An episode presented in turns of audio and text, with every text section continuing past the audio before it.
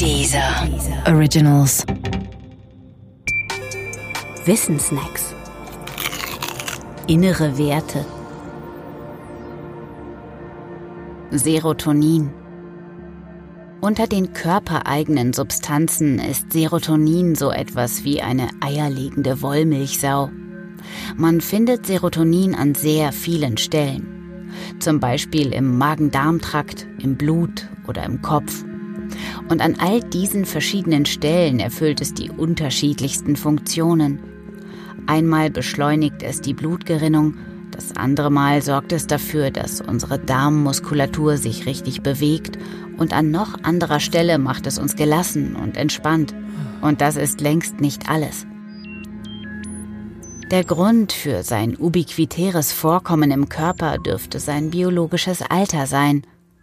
Gemeint damit ist die Tatsache, dass Serotonin sich auch bei vielen anderen Lebewesen findet und deshalb evolutionsbiologisch sehr alt sein dürfte.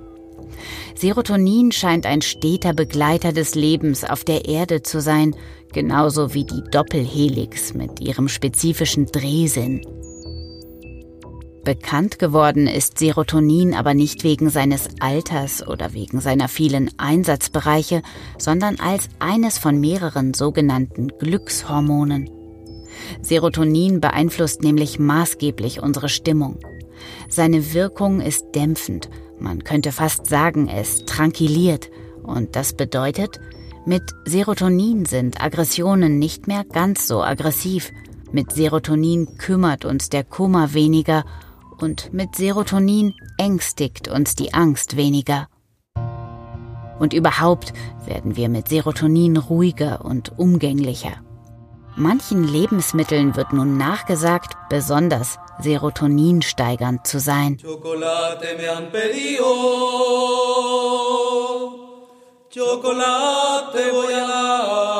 Allen voran der Schokolade, die angeblich glücklich macht.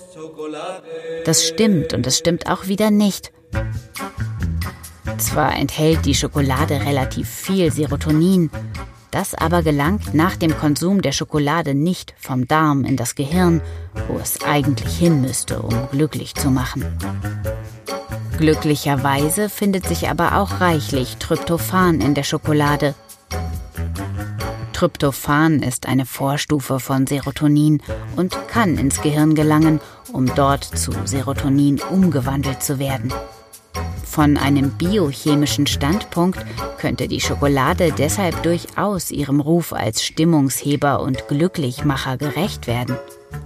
Allein von anderen Lebensmitteln mit ähnlich viel Tryptophan, etwa Cashewkernen, wird eine solche Wirkung nicht berichtet. Und deshalb kann es im Falle der Schokolade nicht das Tryptophan alleine sein.